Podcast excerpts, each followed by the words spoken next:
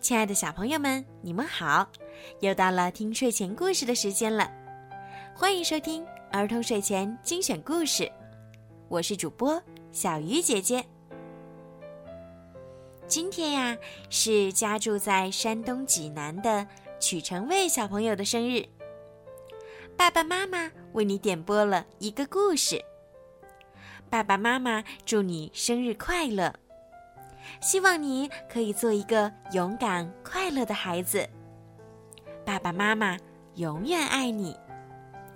小鱼姐姐也要为你送上最真挚的生日祝福，祝你健康、快乐，每一天都可以和爸爸妈妈一起过着幸福的日子。现在，就让我们一起来听今天好听的故事。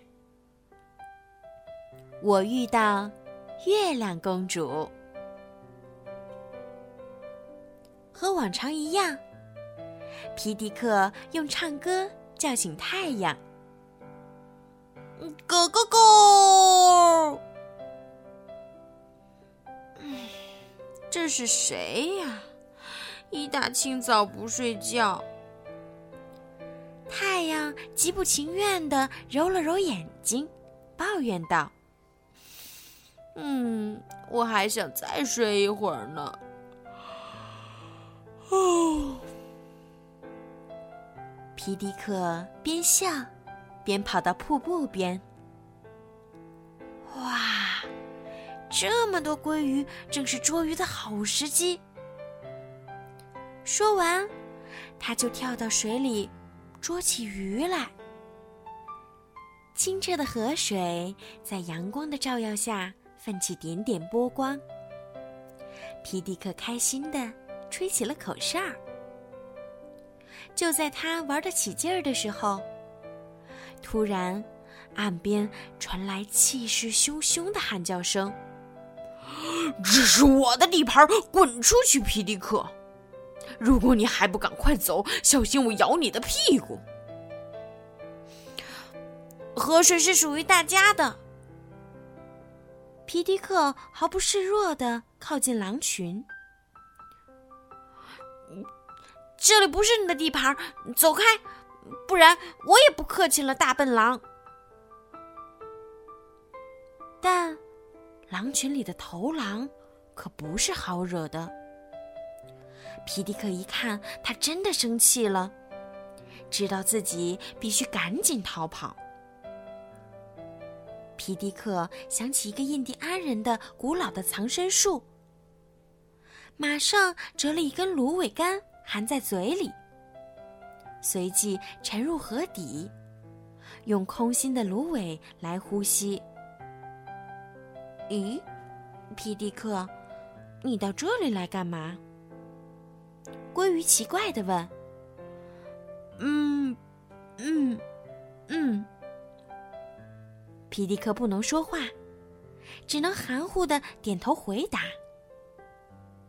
头狼非常生气，但他又不敢跳到河里来，因为他不会游泳，怕被淹死。狼群在岸边徘徊了很久，始终没有找到皮迪克，只好放弃，夹着尾巴回到了山丘上。皮迪克又累又饿，从水里钻出来，跑上岸，准备吃早餐。嗯，我吃什么好呢？是啃一根玉米，还是吃一把香软的鼻涕虫？嗯，但我更想吃些甜点。他发现前方有一片长着蓝莓的灌木丛。哇！我要饱餐一顿。突然，皮迪克察觉到周围有响动，他停住动作，皱起眉头，仔细倾听。什么人也没有，我是不是产生幻觉了？皮迪克自言自语的走到大路上。一边四处张望，一边不停地将鲜美的蓝莓往嘴里塞。令皮迪克惊奇的是，往常熟悉的道路发生了巨变，一切景物都不一样了。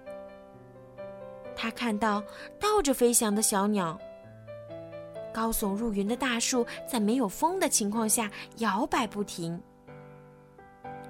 远处的高山发出一阵阵轰鸣。喷射出绿色的火焰。更让皮迪克难以置信的是，他碰到了一弯月亮。哦，天哪，这不是月牙吗？月亮公主，你看起来不是很高兴。皮迪克看着愁眉苦脸的月亮问道。我晚上睡不着觉。月亮公主耷拉着脸回答：“你的声音听起来不错，能不能唱首摇篮曲帮助我入睡？”“嗯，非常愿意效劳，但，嗯，有个问题，我一到晚上就睡着了。”皮迪克不忍心看到月亮公主失望的样子，赶紧安慰道：“嗯，别泄气，我叫很多好朋友来为你唱歌。”说完，他冲着森林的各个角落大喊：“咕咕咕，集合啦！”首先来到的是海蟾蜍，它不光体型是世界上最大的蟾蜍。声音也非常洪亮，高歌了一首摇篮曲。接下来是乌鸦，唱了一首沙哑的摇篮曲。第三个到的是雄鹿，他仰头深情地演唱了一首摇篮曲。嗯，我受不了了，再听下去，我一定会精神衰弱的。月亮公主摇摇头。这时，天空电闪雷鸣，下起了大雨。皮迪克正好利用这个空隙思考，如何找到一个晚上能唱歌，又能让月亮公主睡着觉的朋友，帮助她找回往日的微笑。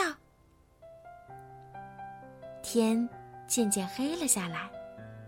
月亮公主马上就要回到天上去了，可皮迪克还没有想出办法。突然，一声嚎叫打断了他的念头。糟糕，是狼群跟踪着皮迪克的脚印儿，正虎视眈眈的朝他走来。皮迪克吓坏了，撒腿就跑。他感觉到后背一阵发凉。头狼眼看就要抓住他了。如果皮迪克不想被一口吞了，就必须马上求助于神奇羽毛。神奇羽毛，快帮我脱离险境！皮迪克喊道。啪，羽毛变身成了一块香蕉皮，正好落在头狼的脚下。救命！救命！头狼落入水中，一个劲儿的挣扎。我我不会游泳，我要沉底了。皮迪克毫不犹豫的跳入水中去救他。在月亮公主的帮助下，他们把头狼安全的救了出来。皮迪克，你救了我的命。头狼感激的说。从今以后，我再也不会吓唬你了。你就是我的贵宾，在这片土地上，你随便进出。我再也想不出还有什么其他办法能报答你了。嗯，不用报答。皮迪克眨了眨眼睛，半认真半开玩笑的问：“听说你有一副好嗓子，嗯。”你有没有想过成为歌唱家？夜深了，月亮公主重新回到天上，在狼群的歌声中睡着了，发出淡淡的光晕，真美呀！你们唱的真棒，谢谢你。月亮公主在睡觉前对皮迪克说：“从此以后，只要月亮一出现在天空，狼群们就放声歌唱。但现在，轮到皮迪克睡不着觉了。啊呜！好了，小朋友们，今天的故事就讲到这儿了。”如果你们也想有属于自己的专属故事，可以让爸爸妈妈加小鱼姐姐的微信“猫小鱼九九”，为你们点播属于你们自己的故事。好了，孩子们，晚安。曲成卫小朋友，晚安，Happy Birthday。